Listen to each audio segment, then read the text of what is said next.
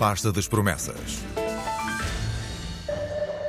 À direita, mais privados, à esquerda, mais intervenção do Estado. Comecemos pelo Partido Socialista.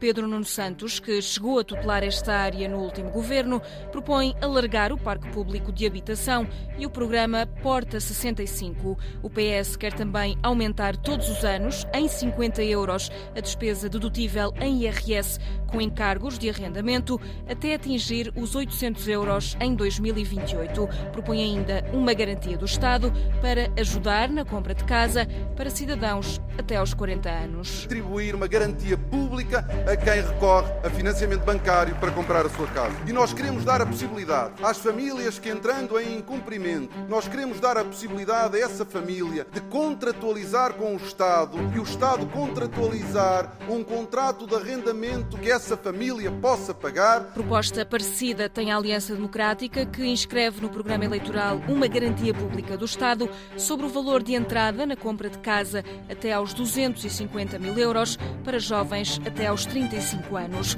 Luís Montenegro quer ainda uma redução para 6% do IVA da construção e outros apoios. Uma isenção de IMT para a compra da primeira casa e a redução da fiscalidade da área da construção, que, conjugada com a diminuição da burocracia, com diminuição também dos custos de licenciamento, com o aproveitamento de todos os imóveis do Estado que estão devolutos, vamos conseguir ter mais casas no mercado. O Chega também propõe uma baixa de impostos na habitação, como a eliminação do IMI e IMT sobre habitação própria e permanente.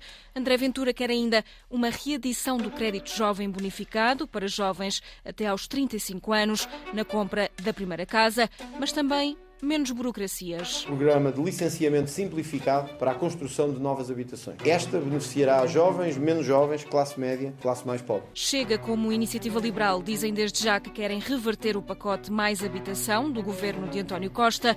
Os liberais querem mais casas e por isso o Rui Rocha aponta como prioridade a redução para 6% do IVA da construção. Estamos a dizer que a habitação é um bem essencial, então não podemos ter tributação como bem de luxo, com o IVA próprio dos bens de luxo luz. À esquerda, o PCP de Paulo Raimundo quer promover o arrendamento e a proteção das casas arrendadas, mas também que o Estado assuma as suas responsabilidades e avance de forma decidida para um urgente programa de oferta pública de habitação que assegure o valor médio anual de 1% do PIB para investimento público em habitação. O PCP, como o Bloco de Esquerda, concordam que é preciso eliminar o regime fiscal dos residentes não habituais.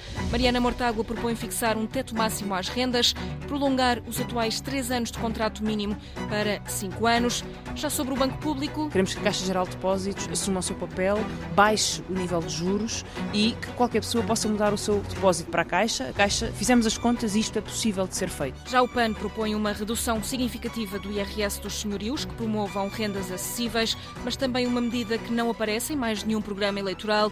O PAN quer criar um regime de não discriminação no acesso ao arrendamento por parte de famílias que tenham animais de companhia.